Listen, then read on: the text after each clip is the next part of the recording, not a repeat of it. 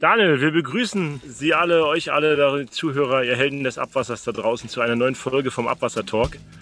Und ja, heute haben wir mal eine spontane Folge, die wir aufnehmen. Und zwar soll es heute äh, um das Thema Hochwasser gehen. Wir haben ja in aller Munde äh, die letzten Wochen. Und deswegen haben wir gedacht, wir müssen das mal spontan zum Thema machen heute. Beziehungsweise wir haben den Vorschlag auch bekommen von einem unserer Gäste heute, das doch mal zu machen. Und von daher, ähm, ja, ist auch ein bisschen her schon, dass wir die eine Folge aufgenommen haben. Wir haben die letzten Zeit ein bisschen vorproduziert. Es ist schon wieder, ich weiß schon gar nicht, ob ich das noch so kann in der Runde. Daniel, wie geht's dir? Ja, ich bin gespannt, Klaus. Ich bin gespannt. Auch wenn er, äh, wenn die heutige Aufzeichnung natürlich einen traurigen Anlass hat. Ähm, deswegen werden wir die Folge auch direkt veröffentlichen, wenn wir sie aufnehmen. Und haben deswegen eine Folge praktisch, die wir schon aufgenommen haben, Klaus, äh, zurückgestellt. Ja, wir werden heute schon über das Thema Flutkatastrophe, Hochwasserschutz äh, im allgemeinen Sinne sprechen und was da auch in NRW passiert ist. Haben echt interessante Gäste. Ähm, also, Klaus, äh, wie hast du das eigentlich äh, miterlebt? Also das ist ja letzte Woche, letzte Woche, vorletzte Woche passiert. Ne, äh, wo wir es jetzt aufgenommen haben, letzte Woche Montag hat man das so richtig realisiert, auch im Arbeitsalltag, wenn man ganz ehrlich ist. Aber davor die Woche ist es ja letztendlich passiert. Ich habe das gar nicht so sehr mitgekriegt erst äh, mit dem Regen. Bei uns hat es auch richtig heftig geregnet. Ich wohne bei Stuttgart in der Nähe. Da hat es auch richtig heftig geregnet, aber nicht so, dass es jetzt, es war eher so ein bisschen sensationsmäßig schafft es unser Regen überall auf Bauwerk oder nicht. Und da habe ich dann hinterher mal geschaut, also es ist auch übergelaufen. Ähm, und ich habe so ein bisschen die Story, da wo das übergelaufen ist. Eine Woche vorher habe ich den 30. Geburtstag von einer Mitarbeiterin, die dort auch in dem Gebiet wohnt, gefeiert. Und das Hotel, in dem wir da übernachtet haben mit drei Kollegen, das ist komplett mit abgesoffen und weggeschwemmt worden. Und äh, da waren wir eine Woche vorher noch in dem Hotel. Also das ist schon ein bisschen verrückt. Äh, und auch ein bisschen, äh, wie sagt man, wenn das da nachts passiert wäre in der Nacht, dann wären wir mit weg gewesen. Also es ist schon ein bisschen erdrückend auch so, das, wenn man darüber ein bisschen näher nachdenkt. Ne? Mhm. Weiß ich, wie war es bei dir? Bei mir war das, also ich habe mit der Kollegin, ne, die war ja auch schon mal hier zu Gast mit äh, Stefanie, äh, zu der Zeit telefoniert sogar und die kam nicht nach Hause, weil die Straßen gesperrt waren. Und man hat das gar nicht so wirklich realisiert, was da passiert, weil Hochwasser sind die irgendwie gewohnt aber dass da irgendwie so eine Flut kommt und vielleicht, dass auch mal eine Straße gesperrt ist, weil da, weiß ich nicht, der Hochwasserstand zu hoch ist, ist vielleicht auch nochmal teilweise normal, dann fährt man halt einen anderen Weg. Aber sie ist da mehrere Wege, hat sie versucht äh, zu nehmen und das hat, sie kam halt nicht irgendwie nach Hause. Sie wohnt auf dem Berg, äh, glücklicherweise. Ähm, ja, dann haben, haben wir nachher auch das Gespräch beendet, weil das war wirklich so ein, man hat das gar nicht am Telefon realisiert, aber jetzt im Nachgang, wenn man die Bilder sieht, ne, man möchte ja gar nicht zuschauen, man schaltet ja mehr oder weniger dann ab. Das ist schon krass, muss man ganz ehrlich sagen. Und ähm, ja, vielleicht können wir ein bisschen Licht ins Dunkle bringen äh, durch die Experten, die wir jetzt dabei haben. Dann holen wir die doch mal dazu, die beiden Experten dazu. Ähm, vielleicht zuerst äh, ähm, den Herrn Blech, der das auch vorgeschlagen hat. Ähm, stell dich doch mal kurz vor, wer du bist, warum das für dich ein Anliegen ist was du machst vielleicht auch. Und äh, ja. Ja, servus. Äh, ja, ich bin der Carsten Blech, ähm, bin jetzt bei der DWA im Landesverband äh, Hessen, Rheinland-Pfalz und Saarland. Und äh, das kam jetzt ja ganz für alle total überraschend. Ich habe das, nachdem das so bekannt wurde, gleich das Telefon in die Hand genommen und gleich oben unsere Kläranlagen angerufen, die das halt jetzt auch dann betroffen hat. Die haben dann gleich ähm, Viele sind erstmal gar nicht drangegangen, was natürlich auch klar ist. Und einige konnte ich dann erreichen, die haben dann auch gleich berichtet. Ähm, viele haben gesagt, die, die, also die ans Telefon gegangen sind, die sind mit einem blauen Auge davon gekommen. Also bei vielen war die Anlage komplett überflutet. Ähm, einige wissen gar nicht mehr, wo oben und unten ist. Vor allem die Kläranlage Sinzig. Da war ja dann auch, glaube ich, relativ schnell die Frau Spiegel vom Ministerium auch vor Ort und hat da äh, eine Million Euro für den Sofortaufbau auch spendiert.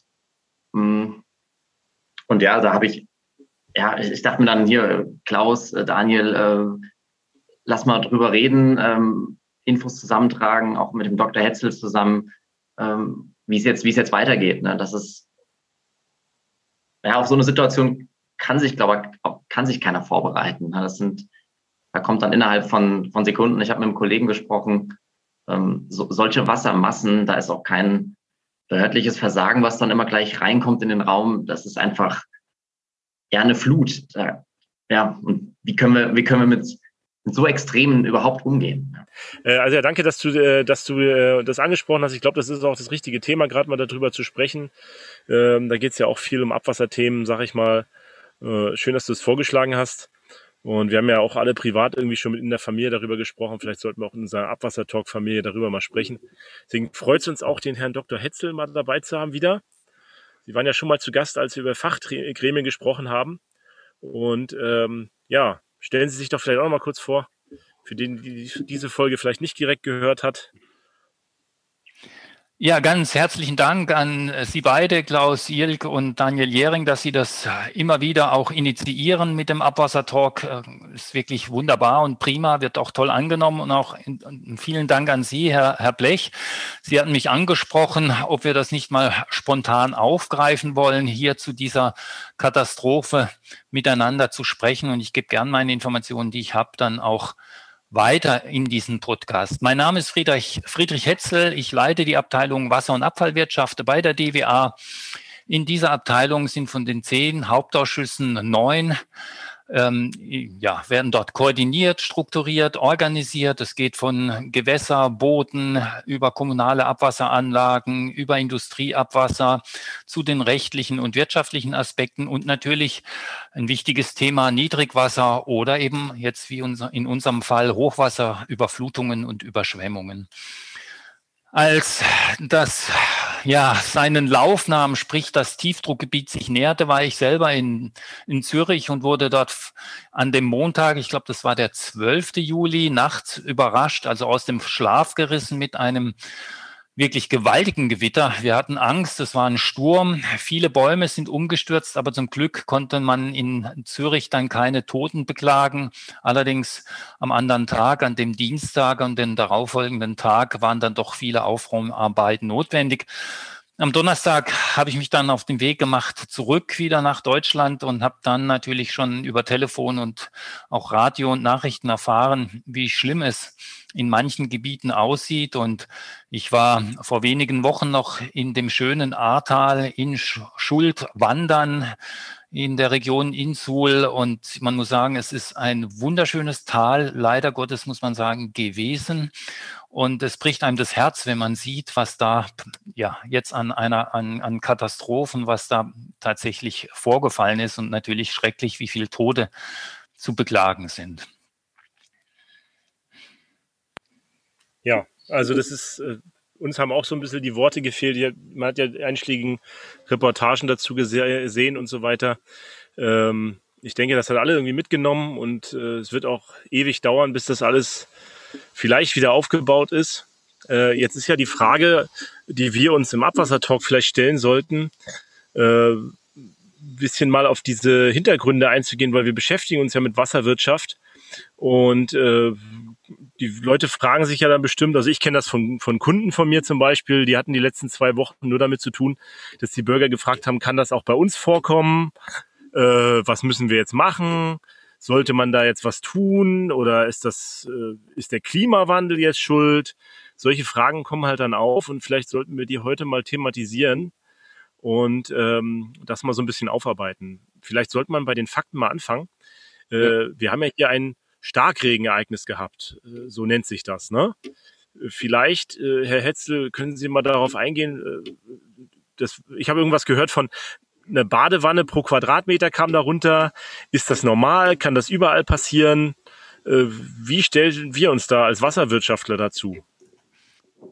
Also es war ein Extremereignis, das muss man ganz klar sagen. Der Wetterdienst hat ja gewarnt mit 200 bis zu 200 Liter pro, äh, pro, Quadratmeter. 200 Liter pro Quadratmeter kann man sich, glaube ich, sehr gut vorstellen. Das ist äquivalent zu 200 Millimeter äh, Niederschlagshöhe. Und 200 Liter pro Quadratmeter, wenn, da, wenn diese Menge in kurzer Zeit auf ein bestimmtes Gebiet ab, sich abregnet oder man kann schon fast sagen hinunterströmt, ja, dann ähm, ist es sehr schwierig, Schäden, sage ich mal, zu reduzieren. Sie hatten es angesprochen, ist das Klimawandel. Ich meine, letztendlich ist es erstmal ein Wetterphänomen, das hervorgerufen wird durch den Klimawandel.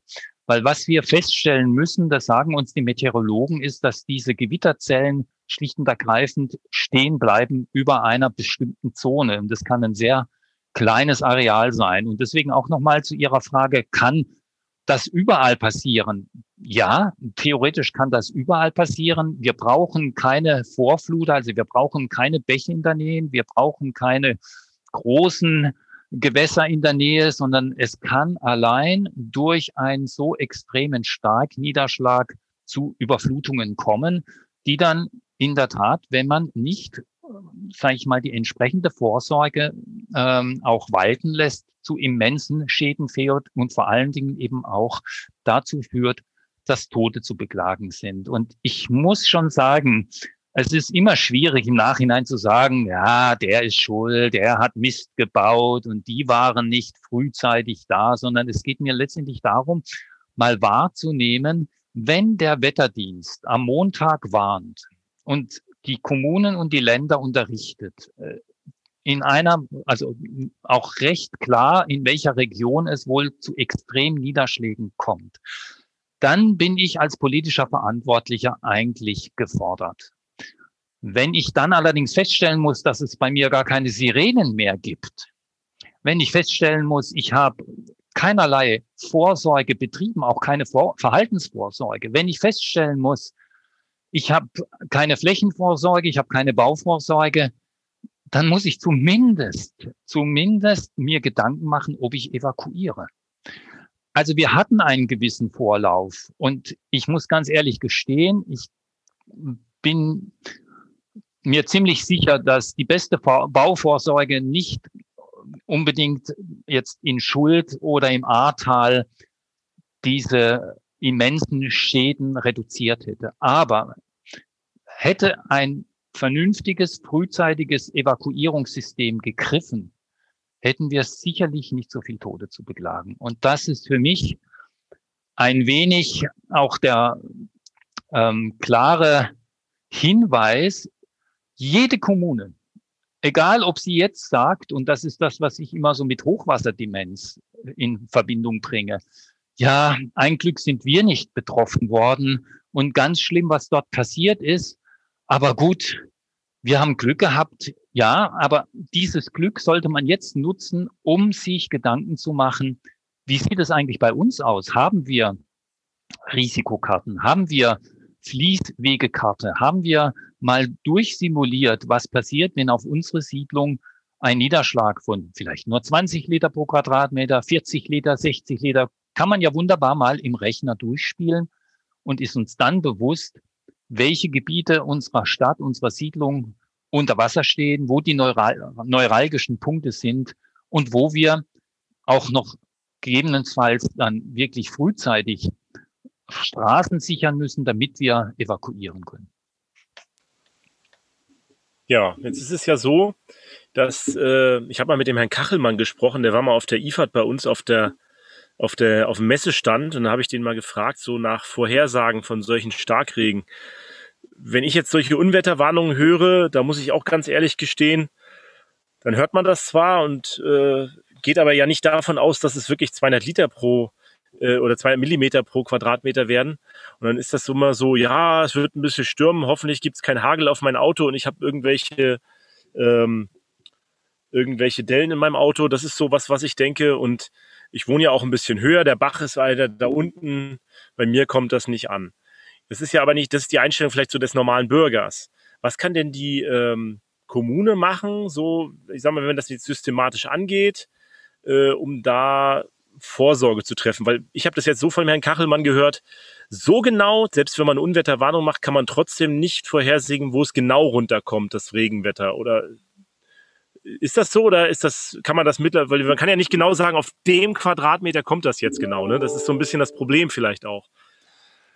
Ja, also sicherlich äh, nicht Quadratmeter genau kann man das äh, vorhersagen. Aber mittlerweile muss ich sagen, die Wettervorhersage, wie gesagt, der deutsche Wetterdienst war schon recht präzise. Die haben jetzt auch nicht äh, mehr oder weniger auf ein Quadratmeter genau das herausgegeben, aber sie haben schon die Region genannt und sie hatten durchaus auch davor gewarnt, dass man bis zu 200 Liter pro Quadratmeter, das ist zumindest jetzt auch meine Kenntnis, in kurzer Zeit eben äh, bekommen kann als äh, entsprechend in der entsprechenden Region. Und ja, was kann ich tun als kommunaler Entscheidungsträger, als kommunaler Verantwortlicher? Ich kann mich in Zeiten, wo man überhaupt nicht an Überflutung denkt, also am besten eben in Zeiten, wo man eine recht stabile Wetterlage hat, da kann ich mich um Hochwasser und Überflutung einfach mal kümmern. Also was ich angesprochen habe, es ist sicherlich wichtig, dass sich jede Kommune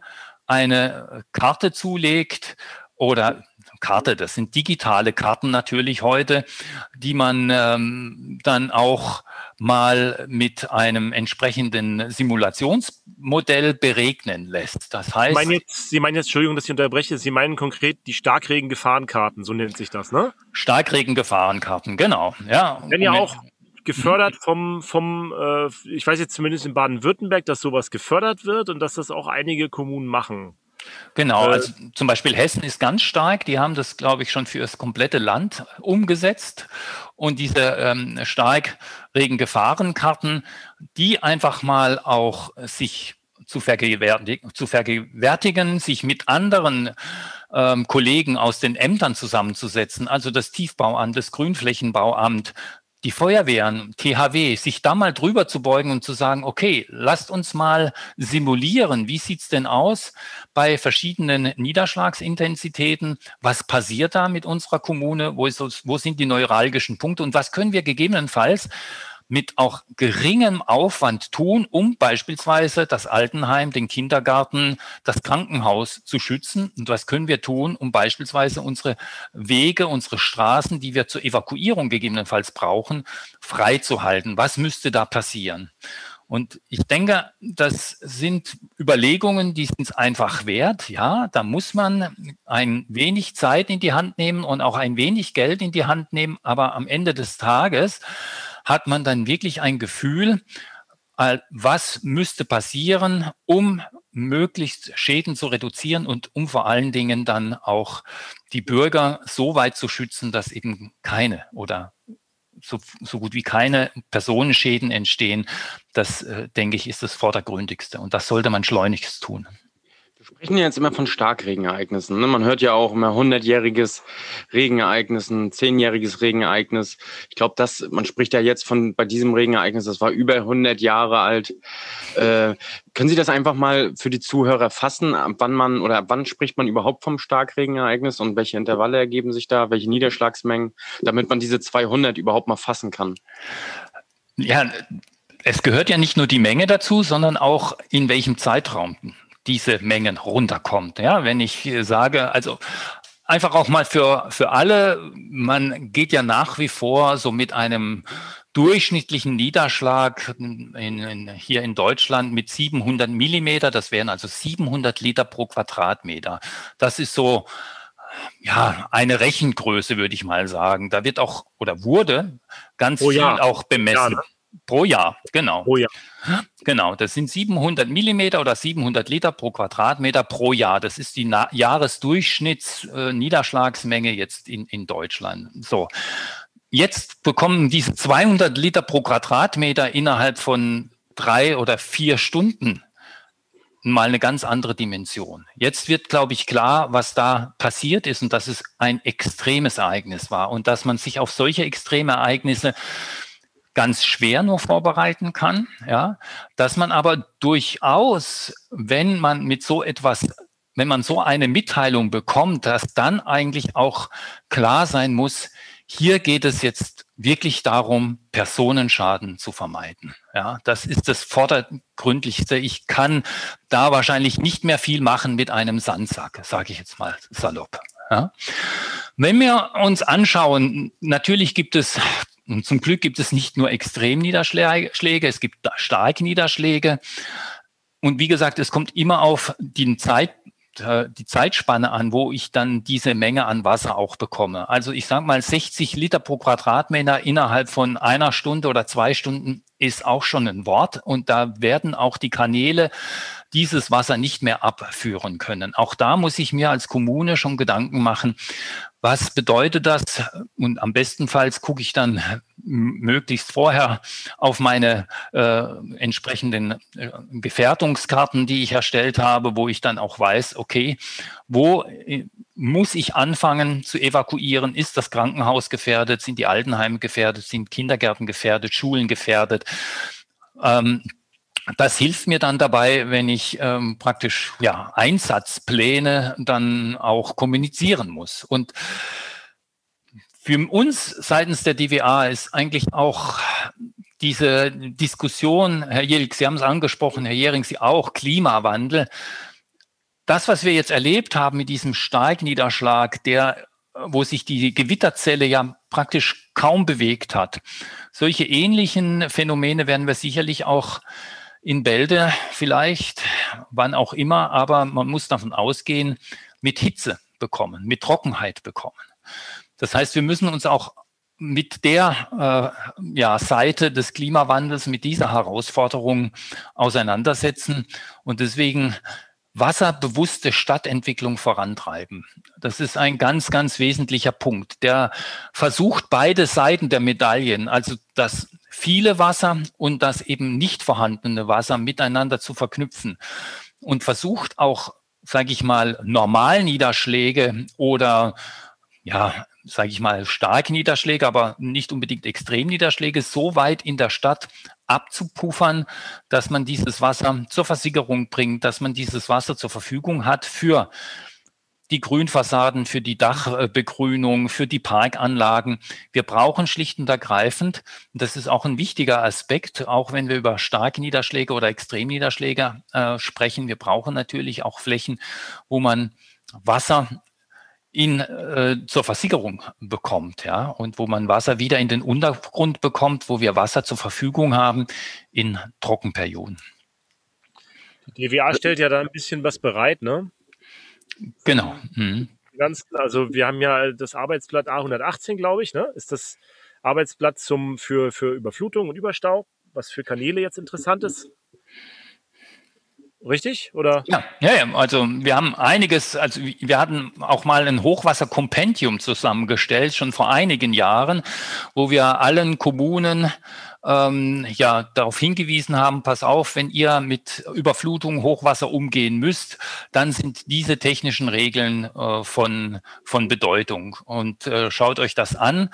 Aber noch viel wichtiger ist, glaube ich, für mich, dass man so dieses Beratungstool, dieses Audit Überflutungsvorsorge, dass man sich da einfach ähm, mal externe Leute, Experten aus unserem Netzwerk in die Kommune holt, die sich tatsächlich die Struktur der Siedlung anguckt, die sich natürlich auch anschaut, wie ist es geomorphologisch, wie sieht die komplette Gewässerstruktur aus und mit denen sich mal zusammen an einen Tisch setzt, weil die holen dann tatsächlich die unterschiedlichen Disziplinen an einen Tisch und diskutieren mit denen, was bereitet ihr vor, wie seid ihr gewappnet, welche äh, Vorkehrungen habt ihr getroffen und wie könnt ihr auch Hand in Hand arbeiten, weil Sie wissen es selbst, auch eine Straße kann ein gewisse, eine gewisse Drosselung haben. Die Straße kann aber auch fatal wirken, wenn sie nämlich das Wasser genau dorthin abführt, wo wir es nicht haben wollen, beispielsweise eben in ein Krankenhaus oder äh, in eine äh, Altenstätte, wie auch immer. Das heißt, wir brauchen da dann in dieser Diskussion die verschiedenen Disziplinen ähm, am Tisch. Und das leistet eben auch unser Audit Überflutungsvorsorge und deswegen haben wir das immer angeboten, schon seit Jahrzehnten, muss man sagen, ja, wie warme Semmeln, aber niemand springt oder wenig springen einfach drauf auf, weil das ist eine gewisse Arbeit, das dauert auch mehrere Tage. Und da muss man natürlich die Leute dann auch gewissermaßen freischneiden von ihrem alltäglichen Job. Aber am Ende des Tages, das zeigen uns einfach auch die vielen, vielen guten Rückmeldungen von all jenen, die es dann gemacht haben, das zahlt sich aus. Ja. Also man kriegt die verschiedenen Disziplinen an einen Tisch und die sind auch sehr froh, dass man mal ein Thema gemeinsam entwickelt. Ab wann sprechen wir jetzt von einem Starkregenereignis? Ab welchen äh, Liter pro Quadratmeter? Zum Beispiel in welcher Zeit, ne? Also 40 Liter pro Quadratmeter innerhalb einer Stunde wäre auf, auf jeden Fall ein Starkniederschlag. Wenn Sie jetzt 40 Liter pro Quadratmeter in fünf Stunden haben, dann ist es zwar immer noch die gleiche Menge, aber dann ist es kein in dem Sinne Starkniederschlag. Es gibt auch diesen Starkregenindex, der bezieht das genau mit ein. Das heißt, die Menge und eben die Dauer. Und da haben wir auch einen, diesen Starkregenindex, der wurde im ja, Hauptausschuss Entwässerungssysteme entwickelt. Den kann ich dann auch gerne mal rumschicken. Das ist wirklich interessant. Daran kann man dann auch ganz gut sehen, dass man sich löst von der eigentlichen Menge pro Quadratmeter oder von der Niederschlagshöhe und eben die Zeit mit ähm, da in die Kalkulation einbezieht. Findet man den auch bei uns im, in diesem Arbeitsblatt dann oder, oder wo findet man den, diesen stark Regenindex? Den Steigregenindex, der ist in den Blättern, jetzt fragen Sie mich aber nicht, welche Nummer abgebildet, kann ich gerne raussuchen. Ich glaube, im 119er ist er ebenfalls drin, der Steigregen. Aber ich will mich da jetzt nicht äh, komplett Schreiben festlegen. Wir in die, in die Shownotes unten das rein. Das finde ich super. Dann, mhm. Könnt ihr dann reinschauen und euch auch mal belesen, wo man sich vielleicht nochmal nachlesen kann. Mhm. Jetzt kommen wir mal zum Carsten. Carsten, wie ist das? Du bist ja quasi, ich will jetzt nicht sagen vor Ort, aber im Landesverband ist man ja doch näher dran als vielleicht aus Hennef äh, an der, an der Bundes-DWA. Wie ist denn das bei euch im Landesverband? Ihr habt ja auch die Nachbarschaften oder so. Gibt es da irgendwie, äh, habt ihr schon immer Hochwasservorsorge gemacht oder ist das jetzt besonders ein Thema oder gibt es da auch Hilfsorganisationen untereinander oder wie läuft das bei euch gerade ab? Also in, in dem Maße haben wir das jetzt noch nicht betrieben gehabt. Also die meisten Kläranlagen, mit denen ich jetzt Kontakt hatte, die waren auch völlig überrascht worden. Die haben auch keine, äh, keine wirkliche Vorsorge dafür äh, treffen können, sei es finanzieller Natur oder auch personeller Struktur gewesen. Hm. Ja, also ich, ich habe jetzt konkret mit der Kläranlage Sinzig jetzt mal Kontakt gehabt mit dem Herrn, mit dem Herrn Laux und der hat halt erstmal erstmal so die Fakten, also er, er war total aufgelöst, äh, hat hat mir eine halbe Stunde lang erzählt, was jetzt aktuell bei denen los ist. Also die Kläranlage ist komplett wirklich einfach abgesoffen. Ähm, wir haben Drohnenbilder gesehen, wie, wie das ausgesehen hat. Und er hat danach versucht, ähm, also die, die gehen jetzt erstmal so vor, die machen, haben zwei Einheiten gebildet. Einmal die Abteilung Kläranlage und die Abteilung Kanal. Und jetzt suchen sie Personalbestände, fragen in umliegenden Kläranlagen an, wer hat äh, Elektriker zur Verfügung, wer hat äh, Abwassermeister, die die Anlage wieder hochfahren können. Weil von seinen 15 Leuten waren sechs Leute direkt betroffen und von diesen restlichen neun Leuten waren nochmal fünf Leute indirekt betroffen. Also die mussten dann sozusagen mit vier Leuten um die sechs Kläranlagen wieder frisch aufbauen, frisch aufziehen. Und da hat er gemeint, äh, wie, wie schaffen wir das? Wie soll es überhaupt gehen? Und Kläranlagen im Verbund, die haben sich dann gleich gemeldet und haben gesagt, hier, wir schicken die Leute rüber. Ähm, ja, und haben einfach ihre Hilfe angeboten. Wir haben, wir haben bei der DWA so ein schwarzes Brett gefüllt gehabt.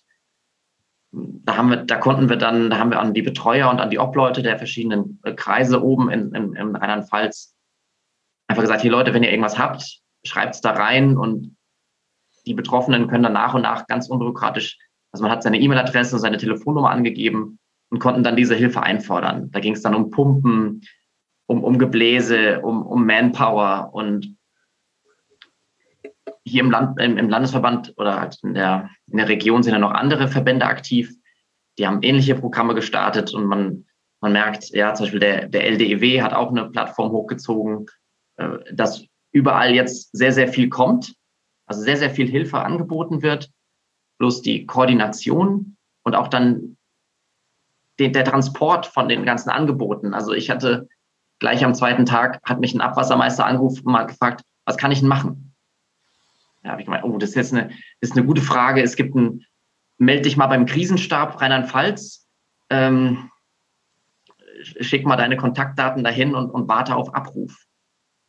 Also dieses Hilfsangebot von, von, von allen Seiten. Ich habe einen Freund, der ist, der, der ist bei Wacker Neuson, der hat gleich gesagt, der, wo soll ich meine Baugeräte hinschicken? Also er hat dann äh, Bagger und, und alles Mögliche wollte er losschicken. Aber wohin? Ne? Also da war erstmal so diese, die Bundeswehr ist ja auch schon vor Ort und äh, wie man es angeht. Ne? So dieses konstruktive Helfen in der, in der Region, das ist auch, glaube ich, für alle Akteure, die jetzt so da äh, involviert sind, auch eine neue Herausforderung. Ne? Ich habe es vor uns gehört, Corona hat jetzt alle Leute auseinandergerissen und durch diese Hochwasserkrise kommen jetzt alle Leute wieder zusammen. Also durch zwei Extreme werden die Leute jetzt wieder miteinander verbunden. Ähm, und man kann das, das, die ganze Thematik absolut nur solidarisch lösen, wenn Hilfe angeboten wird. Und es ist eigentlich, eigentlich, eigentlich wunderbar zu sehen, wie, wie das jetzt gerade alles so läuft ne? und dass es auch schnell läuft. Ne? Also die, die kritische Infrastruktur, ähm, die wird ja gerade äh, mit Trinkwasserversorgung, ähm, weil die halt elementar und auch die Abwasserreinigung elementar ist, wird die ja auch gerade ähm, auch auf politischer Ebene ähm, angegangen. Mhm. Aber wie läuft das jetzt? Wie würde man ähm, diese Kläranlagen, die jetzt abgesoffen sind, im übertriebenen Sinne wieder aufbauen? Okay, ich habe jetzt Personal, was unmittelbar betroffen ist, was nicht direkt mithelfen kann, weil sie im privaten Umfeld erstmal, äh, sag mal, wieder Verordnung schaffen müssen. Wie funktioniert das, äh, dass da Kläranlagen wieder aufgebaut werden? Gibt es da irgendwie auch ein Beispiel, das wir bereits in Deutschland hatten? Herr Hetzel ist wahrscheinlich der Älteste in der Runde. Fällt Ihnen dazu vielleicht irgendwas ein? Oder im anderen Katastrophenfall, dass wir mal irgendwie einen kompletten Stromausfall hatten, wo nichts mehr lief, wo, äh, ich weiß nicht, Notstrom oder Netzersatzteile, äh, Anlagen äh, gar nicht implementiert waren auf Kläranlagen. Wie war das damals? Oder hat man schon bereits aus der Vergangenheit gelernt? Ja, also äh, natürlich hat man aus der Vergangenheit gelernt und ähm, hat durch verschiedene Hochwasser, das Elbe-Hochwasser beispielsweise, hat natürlich auch Kläranlagen stark in Mitleidenschaft ähm, ja, genommen und äh, da gab es auch große Zerstörungen. In dem Zusammenhang möchte ich ganz kurz noch etwas einschieben und zwar kam in einem der Interviews auch die Frage auf, die dann direkt an mich gerichtet wurde, müssen die Leute, die jetzt eben mit Abwasser, mit ungeklärtem Abwasser in Kontakt kommen, Angst haben vor Corona? Ja, und ähm, da ist die klare Aussage, und das ist vielleicht auch für die Zuhörerinnen und Zuhörer nochmal ganz wichtig, also die Gefahr ist gegenüber alle anderen Gefahren ja doch relativ überschaubar, weil wir wissen, dass im Abwasser zwar RNA-spezifische Sequenzen ähm, von Coronaviren gefunden werden. Deswegen können wir es ja auch analysieren. Aber eine Gefahr, dass ich mich mit diesen RNA-spezifischen Sequenzen infiziere, ist so gut wie ausgeschlossen. Die, diese Sequenzen sind nicht mehr infektiös.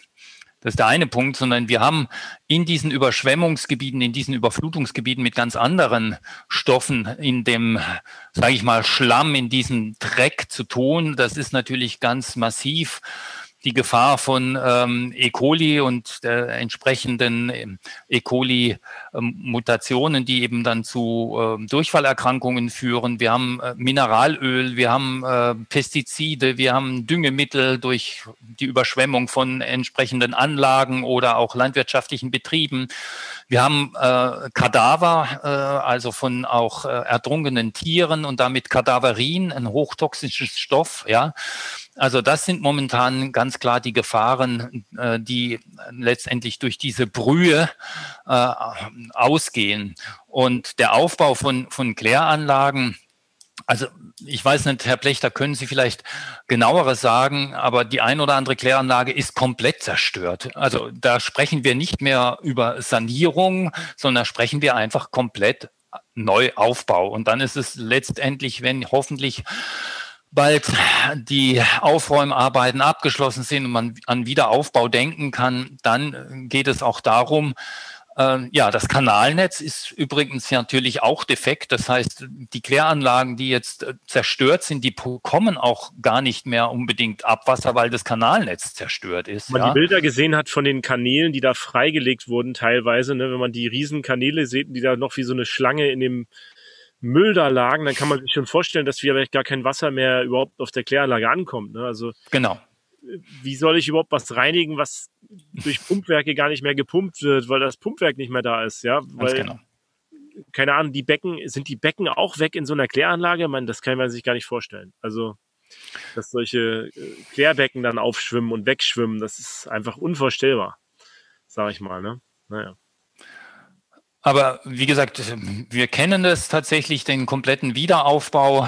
Ich weiß, dass zum Beispiel in der Moldau bei Prag äh, auf einer Insel in der Moldau, da ist eine Kläranlage und ist jetzt die Frage, ob das so pfiffig war, die Kläranlage auf eine Insel in einem Fluss zu bauen. Aber gut, sie ist da und sie wurde auch schon mehrfach überflutet. Aber ich glaube, so eine extreme Zerstörung wie die, die wir jetzt eben in diesen Gebieten leider feststellen müssen, da denkt man nicht über Sanierung, sondern das wird komplett neu aufgebaut. Und Herr Blech, aber vielleicht sagen Sie da, Sie haben vielleicht mehr Details, da bin ich dann vielleicht auch überfragt. Ich habe es jetzt auch immer nur am Rande mitgekriegt, dass man erst, wie gesagt, die Infrastruktur für die, die, die Zuläufe zu den Kläranlagen erstmal wieder intakt bringen soll. Äh, da waren Dunkelziffern genannt worden. Ja, wir haben hier 50 Kilo, Kilometer Kanal, von dem wissen wir noch gar nicht, ob es die überhaupt noch gibt, ob die überhaupt noch in irgendeiner Weise angeschlossen sind. Viele Kläranlagen, von denen ich es mitbekommen habe, die versuchen erstmal nur das Nötigste, also eine rein mechanische Reinigung wieder zu etablieren, dass sie einfach den groben Schmutz erstmal nur rauskriegen. Äh, weil die Biologie, bis die man, bis man die wieder anfahren kann, das, das dauert einfach diese, diese, diese Animpfung von, von der, der Masse an, an Bakterien, die man braucht. Äh, das, das dauert einfach und man braucht ja auch sage ich mal, einen homogenen Zufluss in, in, in diese Biologie. Und der ist momentan absolut überhaupt gar nicht gegeben. Wir haben es vor uns angesprochen. Äh, es ist verseucht mit ähm, Mineralöl. Und wenn ich jetzt irgendwie ansatzweise mineralölhaltiges Abwasser da in die Kläranlage dann wieder reinpumpe, dann erzeuge ich ja gleich wieder mein nächstes Problem.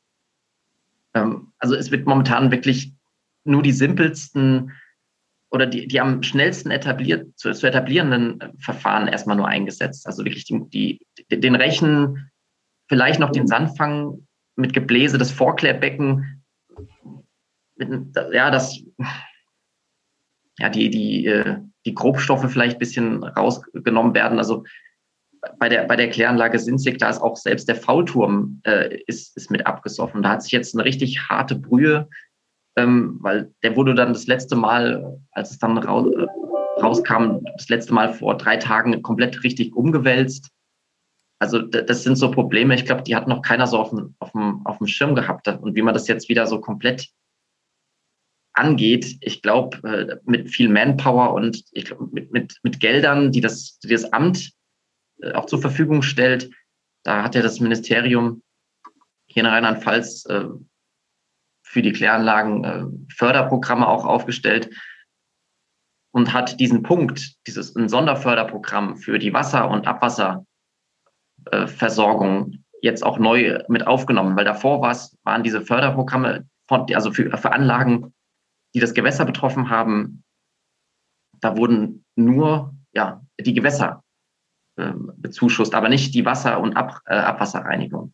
Hm. Das wurde jetzt neu mit aufgenommen und da können jetzt die Betroffenen äh, unkompliziert Gelder abrufen und dann auch nicht mehr ausschreiben müssen. Also die können jetzt direkt die Gelder verwenden und sagen, wir fragen das Ingenieurbüro direkt um die Ecke, die unsere Leute kennen, äh, unsere Leute und unsere Anlagen kennen und können dort dann auch dann direkt die Gelder für verwenden. Also man muss nicht erst nochmal ein Ausschreibungsverfahren oder ähnliches äh, nochmal durchlaufen. Ja.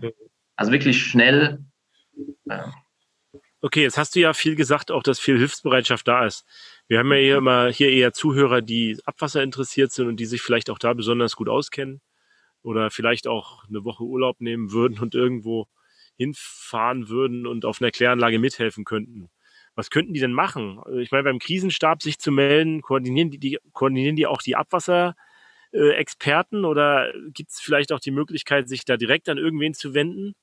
Oder würdest du einfach sagen, spendet Geld, das ist das Schnellste, was funktioniert? Oder was, wie siehst, wie siehst, du, siehst du das vor Ort? Also beim, beim Krisenstab weiß ich nicht ganz genau.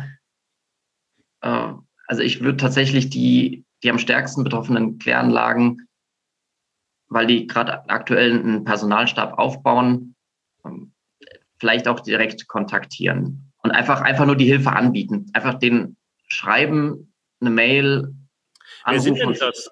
Gibt es da eine Liste, wer das ist, wen man da anschreiben kann? Hast du da irgendwie Leute, die äh, können wir ja vielleicht auch verlinken in dem in den Show Notes hier, äh, dass wir sagen, wo kann man sich melden, wenn man das will.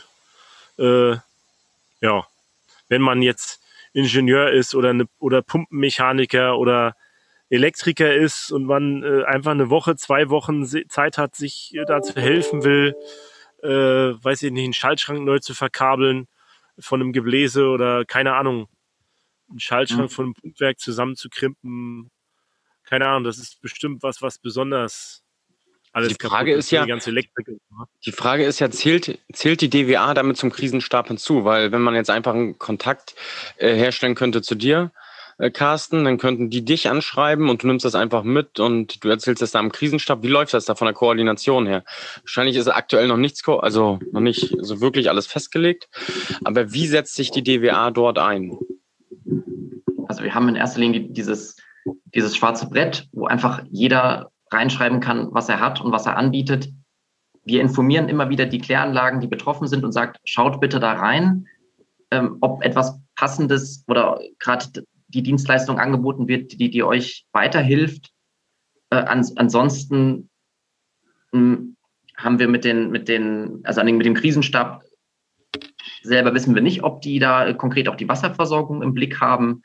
Äh, aber durchaus, wir können durchaus vermitteln. Also wenn jemand, können auch gerne dann in diese Notes dann da reinschreiben, wer davon alles betroffen ist und bei welchen ähm, Abwassermeistern oder äh, Kläranlagenbetreibern, Werksleitern man sich melden kann. Also das ist Also wir würden mal die schwarze Liste auf jeden Fall verlinken. Und ähm, ja, dann verlinken wir die mal. Die können da reinschauen, können auch selber was reinschreiben. Ansonsten rufen sie dich einfach an. Äh, was hat denn der Kollege aus Sinzig gesagt, was er am dringendsten braucht? Hat er gesagt, was ihm am meisten fehlt? Oder einfach alles? Wahrscheinlich ist alles weg, ne? Konnte er gar nicht so genau sagen, wahrscheinlich, ne?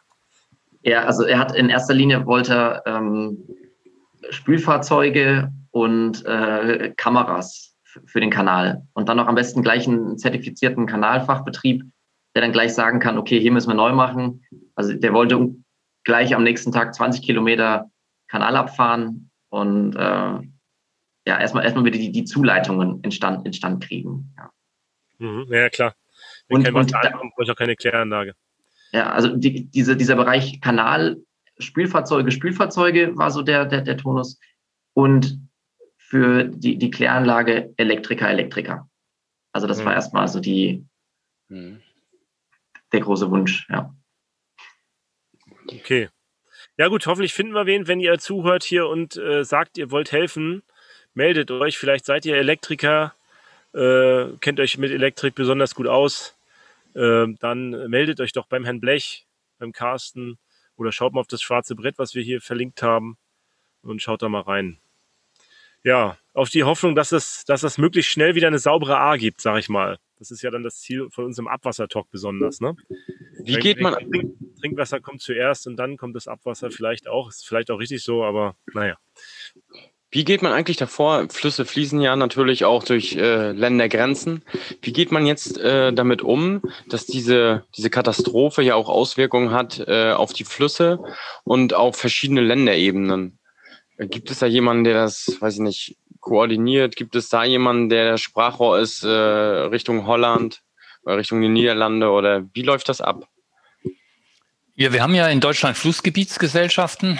Also es gibt für den Rhein äh, Flussgebietsgemeinschaft, es gibt für die Donau, für die Elbe und die sind natürlich informiert. Und der Rhein wird ja äh, auch, äh, solange er beschiffbar ist, wird natürlich auch äh, kontrolliert, werden an verschiedenen Stellen Proben gezogen und diese Proben sind einsehbar und äh, die werden kommuniziert, klar. Ja.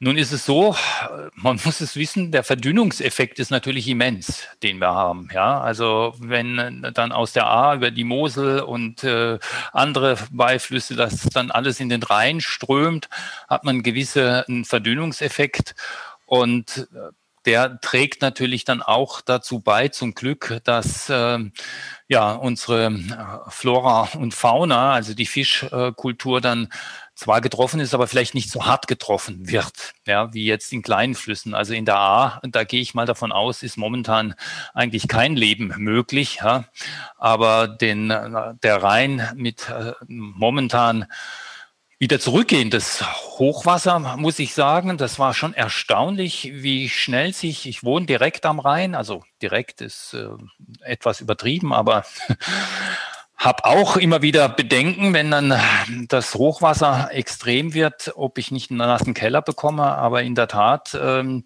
geht es dann immer wieder sehr, sehr rasch, erstaunlich rasch, wie das Hochwasser zurückgeht. Also der Rhein nimmt viel Wasser auf, der Verdünnungseffekt ist extrem. Ja. Ich habe das auch gesehen, letztes Wochenende war ich noch in Köln.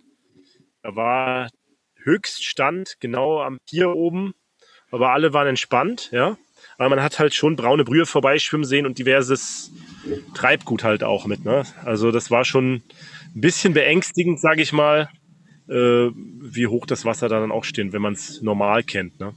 Ja, genau. Also das ist schon ja, da, da wird einem mal wieder bewusst, was wir natürlich auch mehr oder weniger unseren Flüssen angetan haben. Ich meine, man muss sagen, der Rhein ist eine Wasserstraße, ja, ein Handelsweg, ein ganz wichtiger Handelsweg, das ist ja auch prinzipiell gut. Wir wollen ja auch diese Güter weghaben von der Straße. Wir wollen sie weghaben von der Schiene gewissermaßen. Aber man kann natürlich immense Frachten über äh, Schiffe transportieren. Von daher ist das schon gut. Aber man muss sich natürlich überlegen, wo gebe ich dem Fluss dann auch und vor allen Dingen so einer Wasserstraße wie dem Rhein dann durchaus auch die Möglichkeit mal auszuweichen bei extremen Hochwässern eben, wo sind, haben wir genügend Polder Polderflächen?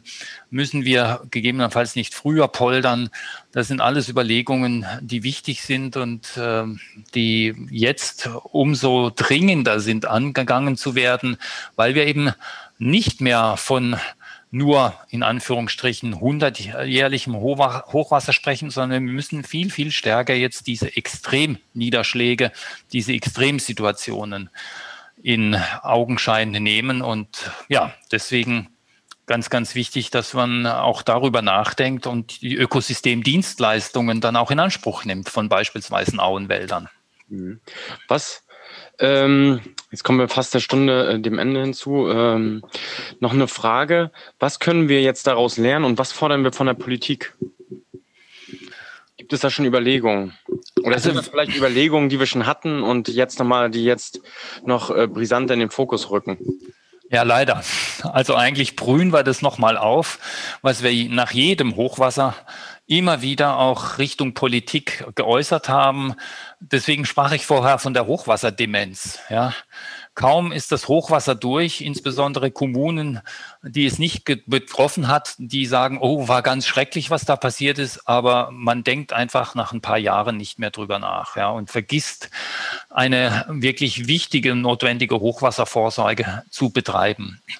Und ähm, ja, wir haben viele Publikationen, aber meines Erachtens, das möchte ich einfach nochmal unterstreichen, so eine Beratung über ein Audit über Flutungsvorsorge ist einfach, glaube ich, Gold wert. Das kostet Zeit, das kostet Geld, aber am Ende des Tages ist das nichts gegenüber dem, was man an Schäden hat reduzieren können. Ja, und es macht einfach auch Sinn, weil es spielt so ein wenig auch in diese Diskussion der wasserbewussten Stadtentwicklung mit ein, wo es eigentlich im Kern darum geht, Lebensqualität zu schaffen. Ja, und äh, das können wir, indem wir in Anführungsstrichen Überflutungsschutz machen, indem wir versuchen, Hitzespots zu reduzieren, kann man auch eine lebenswerte Stadt generieren. Und darum muss es eigentlich im Kern gehen. Und wenn das mal bei kommunalen Entscheidungsträgern ankommt, dass es nicht darum geht, immer gleich Milliarden für den Hochwasserschutz auszugeben, sondern dass es darum geht, auch mit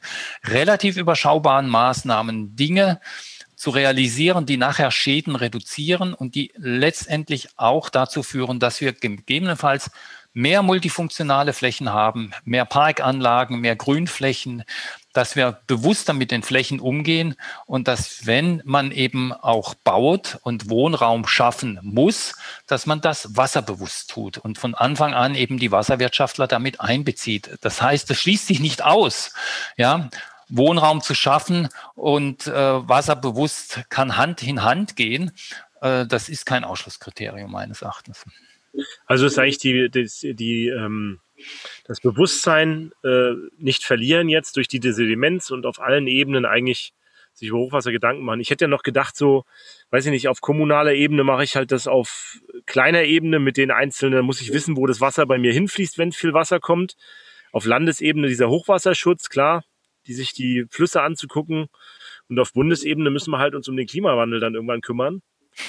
Weil es wird ja nicht besser durch den Klimawandel, oder? Das haben wir jetzt noch gar nicht so richtig ins Detail diskutiert. Aber es ist ja schon so, dass man so sagt, Starkregenereignisse nehmen immer mehr zu. Genau, also das ist die klare Aussage, die wir aber auch schon seit mehreren Jahren, ich würde schon sagen Jahrzehnten hören. Und es muss immer etwas passieren, bis sich dann die Leute auf den Weg machen und sagen, aha, okay, wir machen etwas. Ein gutes Beispiel ist, wir hatten das Elbhochwasser in Dresden. Ja, aber Leipzig hat keine äh, Wasser, also Hochwasservorsorge getroffen. 2013 war es dann in Dresden, äh, in Leipzig. So, und jedes Mal danach, nachdem was passiert ist, obwohl man gesehen hat, was an Schäden zu beziffern war in Dresden, erst dann macht sich Leipzig auf den Weg, nachdem es selbst getroffen war. Ja, und da denke ich manchmal, schade, ja, das muss nicht sein. Das könnte man viel, viel besser machen. Und ja, klar, also der Klimawandel schlägt zu, er wird erbärmlich zuschlagen. Und ja, also 2018, man vergisst es häufig, hatten wir ja extreme Trockenheit und auch extreme Hitze und wir hatten im Jahr 2018 20.000 20.000 Hitzetote zu beklagen. Darüber spricht man häufig nicht. Das ist auch teilweise vergessen. Und äh, ja, ich glaube, wenn man sich daran erinnert, wird einem auch deutlich, dass man über diese wasserbewusste Stadtentwicklung nicht nur nachdenken muss, sondern dass man sie umsetzen muss. Es gibt Beispiele zu Genüge, auch in Deutschland. Ja, Oxford-Quartier äh, beispielsweise in Münster. Nur mal um zu erwähnen, es gibt auch viele Beispiele im Ausland und es funktioniert und man macht letztendlich etwas Gutes für die äh, Bevölkerung, weil ja, die Stadt wird lebenswerter. Ja, also, das ist doch mal, ist doch, glaube ich, eine ganz gute äh, Zusammenfassung gewesen ähm, zu dem Ganzen. Vielleicht könnt ihr noch mal, Carsten, vielleicht könnt ihr noch mal so sagen, was die DWA vielleicht anbietet im, in dem Bereich. Ich hatte jetzt eben schon gehört, eine Hochwasserberatung, das können wir auch noch mal verlinken. Ihr macht ja auch so Workshops zum Hochwassermanagement. Habe ich letztens irgendeine Einladung gesehen? Ich weiß nicht, von der Bundes- oder Landes-DWA, ich weiß es gar nicht. Müsste der Bund gewesen sein, ja. Mhm. Also war der Bund, ja, habe ich auch gesehen. Mhm. Genau. Was wir da in der Richtung anbieten, müsste der Dr. Hetzel vielleicht. Wir haben ähm, natürlich ganz, ganz regelmäßig jedes Jahr unseren äh, Hochwassertag. Das heißt, da sind alle ähm, Experten, die Fachöffentlichkeit eingeladen, äh, da äh, teilzunehmen. Da geht es in der Tat um Überflutungsvorsorge und Hochwasservorsorge, Hochwasserschutz. Das ist jedes Jahr. Und da würden wir uns natürlich auch freuen, wenn der Zuspruch da mal auch stärker und größer wird. Wann ist die nächste? Ähm, oh. Okay, auf der DBA-Webseite der Veranstaltungen? Äh, genau, auf den Veranstaltungen, ich muss nachschauen, es wird sicherlich wieder im äh, Oktober, November sein und den Dreh kann ich auch anhängen. Wir haben über die Vielzahl an Veröffentlichungen gesprochen, über den Starkregenindex, der tatsächlich, äh, hatte ich richtig getippt im DWA Merkblatt 119 abgebildet ist, auf Seite 52 habe ich jetzt nochmal geschaut. Da kann man reingucken. Also wir haben viele Veröffentlichungen. Wir hatten mal ein Hochwasserkompendium. Ist die Frage, ob man das auch mal wieder auflegt. Ja, und wir haben zahlreiche Presseinformationen herausgegeben. Herr Blech hat auch unser Padlet angeführt, das schwarze Brett. Wir bieten, ich suche und so weiter.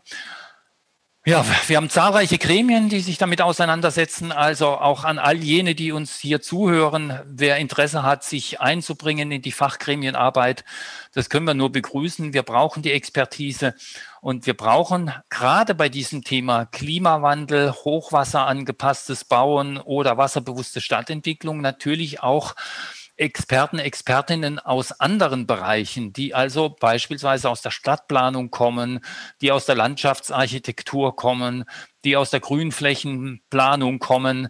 Und also von daher, das würde uns also auch sehr freuen, wenn man da mitarbeitet in unseren zahlreichen Gremien. Ja, also ihr seid abgerufen, ihr Helden des Abwassers da draußen, hört, da, äh, hört zu. Äh, vielleicht, Carsten, hast du noch ein paar abschließende Worte? Du hast ja eingeladen, hast du es dir so vorgestellt. Willst du den Zuhörern vielleicht noch was mitgeben? Nee, äh, genau perfekt. Also war super, das Format. Ähm, ich glaube, wir müssen, wie der Dr. jetzt auch gesagt hat, wir müssen dranbleiben. Wir müssen auch die Tage danach äh, immer wieder informieren und immer wieder äh, ja, zeigen, dass es jetzt mit diesem Ereignis nicht das, also auch nicht das letzte war. Also es kommt durch den Klimawandel, wissen wir nicht ganz genau, wie es abzuschätzen ist, aber es kommt wieder. Mit welcher Kraft ist dann eine andere Frage. Sind wir dann besser vorbereitet? Und mich hat ganz aktuell jetzt Kraft kam nochmal eine Mail rein von der Frau Peters aus dem Katastrophengebiet. Sie würde gerne ihre Kläranlage in Betrieb aufnehmen, aber ihr fehlen leider Gottes die Leute. Also die Nummer von der Frau Peters, wer Hilfe anbieten kann, ähm, ja, die Telefonnummer würde ich dann auch nochmal unten drunter dann mit aufführen. Ja, ja, ja also okay. genau. Ähm, also so, so viel Hilfeanforderungen und auch Hilfe äh, praktisch, die dann aus dem Netzwerk kommt, äh, wird angeboten. Das muss jetzt bloß ordentlich koordiniert werden. Wir verlinken das alles. Ich möchte mich nochmal bedanken bei dir, Carsten, bei Herrn Dr. Hetzel. Ganz, ganz vielen Dank. Ähm, ich glaube, das war nicht das letzte Gespräch in diese Richtung. wir könnten da nochmal eine extra Folge zudrehen, wenn wir uns alle geordnet haben, glaube ich, in den, in den Gebieten. Vielleicht lädt man auch nochmal äh, einen Kläranlagenbetreiber oder Kanalnetzbetreiber von dort ein, um den zu interviewen. Ja. Und ähm, aber ja, ich glaube, das braucht ein bisschen Zeit. Ansonsten danke. Klaus, hast du noch irgendwelche letzten Worte? Ja, auch in solchen Zeiten Pantarei, das Wasser fließt immer bergab. Leute, Dankeschön und wir hören uns wieder. Ne? Ciao. Ciao. Vielen Dank. Tschüss. Tschüss.